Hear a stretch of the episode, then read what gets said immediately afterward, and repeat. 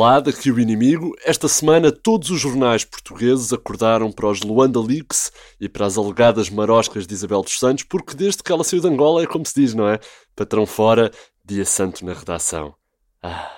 Assim que a família dos Santos sai de Angola, parece que nasceram, assim do nada, 700 mil documentos a provar que a filha do antigo presidente desviou milhões do Estado para as suas empresas algumas delas também do Estado. Deviam estar lá perdidos para uns arrumos no sótão ou assim. Também ninguém podia adivinhar. Até a CMTV, vejam lá, foi de propósito para Barcelona filmar o portão da casa do pai da Isabel. Quando a CMTV se dá a este trabalho, é porque sabemos que a coisa é séria. Mas eu também não vou entrar muito por aqui, porque o gestor da conta da Isabel dos Santos no Eurobic foi encontrado morto uh, depois de uma tentativa de suicídio, com muitas aspas, em Vila Nova de Mil Fontes. E eu ainda quero ver o Vitória de Setúbal campeão, por isso se calhar é melhor andarmos em frente. Também esta semana, uma mulher foi não alegadamente sujeita a um tratamento de beleza, a que eu gosto de chamar um tratamento de beleza à esquadra da amadora, que é joelho de polícia na nuca, uma ou duas bastonadas para o eyeliner e a calçada faz o resto. Há quem tenha razão e diga que isto tem contornos raciais, porque tem. Há quem dê numa de comissão de partido de esquerda e diga que é mentira! Mentira! Mas eu honestamente culpo o socialismo. Sim, eu acho que isto tudo culpa do socialismo. Porquê? Porque uma coisa é baixar os preços dos passos. Sim, senhor, ainda vai, é bonito. Agora, não precisávamos tornar a brutalidade policial gratuita, não é? Não faz sentido. E por falar em rearranjos faciais, parece que esta semana também a Ministra da Saúde foi ao tempo de quer dizer, ao programa da Cristina e, como seria de esperar ao apanhar um membro do governo no seu sofá, pergunta à Cristina: Ó oh, senhora ministra, posso brincar consigo? A ministra diz: Então, claro que pode, Cristina, então não havia de poder. Estamos aqui é para isso. E vira-se a Cristina, tens os dentes tortos. Isso é porque não há dentistas no Serviço Nacional de Saúde. Assim, mesmo a pé juntos, não é? Mesmo a pé juntos, fogo, Cristina. É que se é para entrar assim, sem aviso, a gozar com os dentes, mais vale espetar logo um soco cabeças em direitas, não é? Quer dizer, mais vale. Então a ministra vai para discutir ideias, partilhar histórias, no limite, chorar com um boné de família como o Luís Filipe Vieira e leva com o mesmo bullying que eu apanhava no nono ano. Ainda bem que não foi lá o Centeno, então. Ainda bem. Oh, doutor Mário, posso brincar consigo? É que você tem mesmo a cara do sapo cocas, não tem? É por isso que os orçamentos já em todos marretas. Votem Cristina 2026. Pois. Pois. Mas nem só de populismo de má qualidade se faz a semana e para isso contamos, claro, com a isenção e rigor do único jornal que diz sempre a verdade, o inimigo público. E agora, um exclusivo sobre o Luanda Leaks. É verdade, o Consórcio Internacional de Jornalistas do Inimigo e da Teleculinária disponibilizou três folhas de papel, num total de 8 milhões de terabytes, que provam que Isabel dos Santos é a proprietária de 51% da fadista Madonna. Vai daí, a filha do antigo presidente angolano aproveitou este facto para retaliar contra Portugal e não foi de modas, não é? Cancelou os concertos, enfiou Madonna numa furgoneta e ela para o Dubai. Esta notícia será, claro, atualizada pelo nosso colega Marcos Mendes.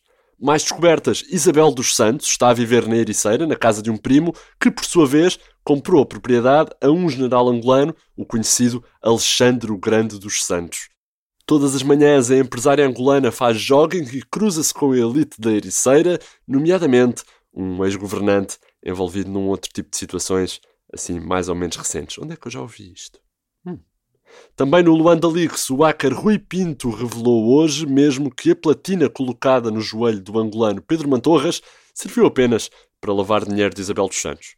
Pois é, o joelho do ex-futuro Eusébio terá sido transferido por um dos reis magos para o deserto do Dubai, Pedro Mantorras negou tudo ao bater com a língua de ouro nos dentes de platina. Entretanto, no resto do país há mais notícias. Não é só Isabel dos Santos. O ministro Eduardo Cabrita confirma os polícias só compram equipamento para impressionar as mulheres que gostam de homens fardados. O ministro da Administração Interna explicou que os polícias compram equipamento do próprio bolso porque querem e ainda revelou que a maioria dos agentes da PSP e da GNR compram fardas de marinheiros e fatos de super-heróis quando não precisavam, porque todos eles recebem do Ministério uma baguete de três dias, dura como corno, para fazer de castete. Também rija que nem corno está a nossa edição em papel do IP, disponível todas as sextas-feiras com o público. Esta semana possivelmente está enfiada entre uma investigação sobre Angola e publicidade a um banco angolano. Acontece muito. Mas na capa do inimigo, uma investigação nossa descobriu que Isabel dos Santos ia usar a argumentação é mentira, como ousam, é mentira, aos gritos, mas parece que a vacina antecipou-se. Isabel dos Santos já está a diminuir o ritmo da última semana e deu apenas 17 entrevistas entre o almoço e o lanche, e entre as muitas aparições públicas, a empresária estará hoje mesmo no preço certo para explicar os negócios da Sonangol a Fernando Mendes. Não percam. A estratégia de defesa da filha de José Eduardo dos Santos estava a ser toda construída numa linha de argumentação que previa que ela gritasse é mentira, como ousam, é mentira, para um microfone, mas Joacine Catar Moreira, numa jogada de antecipação de mestre, fez isso no Congresso do Livre, quase obrigando Rui Tavares a ter de usar técnicas avançadas de Reiki para se defender. Acontece aos melhores. Entretanto, sabemos também que Jorge Mendes ficou com 10% dos 115 milhões de euros transferidos da Sonangol para a conta de Isabel dos Santos. É a comissão de empresário natural. Mário Centeno também ficou com mais 25% do jackpot que arrecadou para o fisco, e um amigo misterioso de Isabel dos Santos usou 50 milhões de dólares para comprar uma mansão na Praia das Mansãs, que oferecerá para saldar dívidas da bisca lambida a um empresário que por acaso é amigo de José Sócrates. Os 28 milhões de dólares que sobraram a Isabel dos Santos foram usados para pagar comissões bancárias e, no fim, a princesa de África ficou com 5 dólares para fazer uma viagem de dromedário por Abu Dhabi. A viagem de camelo custava 10 há que poupar. No desporto, enquanto se cancelam os concertos de Madonna para quando o Sporting for campeão, o presidente dos Leões, Frederico Varandas, voltou a revolucionar a gestão desportiva. O avançado Sporar chegou a Lisboa por 7 milhões de euros e foi transferido logo no dia seguinte por 2 milhões e 14 cêntimos em objetivos. Varandas confirmou estas informações ao IP e explicou que estávamos com a corda na garganta e quem contratou o atleta foi, honestamente, inconsciente porque propôs-lhe um ordenado incomportável para o futebol português. Entretanto, vamos despachar o Luís Felipe e o Pedro Mendes e o Manuel Fernandes regressa aos relevados para ser ele o único ponta de lança do plantel. Vamos ver como corre.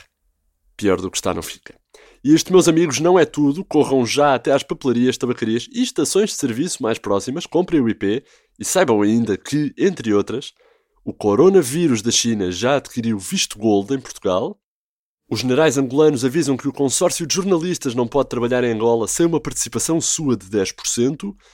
Os militantes do Chega e do Iniciativa Liberal invadiram o Marquês a comemorar a vitória de Rui Rio no PSD. E um consultor de empresas do Instagram morre depois de uma overdose de inspiração. Já sabem, estas e outras notícias podem sempre encontrar em inimigo.público.pt com notícias frescas de Mário Botelhilha, Vitória Elias, João Henrique e Alexandre Parreira. E se esta semana notaram alguma coisa de esquisito na qualidade do som, como se estivéssemos, sei lá, a ser espiados pelo governo angolano assim, é perfeitamente normal. Não há razões para entrar em pânico mesmo. De todo. É só aquela saudade do trabalho sonoro de qualidade da nossa Eva Esteves. André Dias aqui, a despedir-se com amizade até para a semana e com um conselho para todos os gestores de conta do país. Eu verificava bem as portas. E as janelas.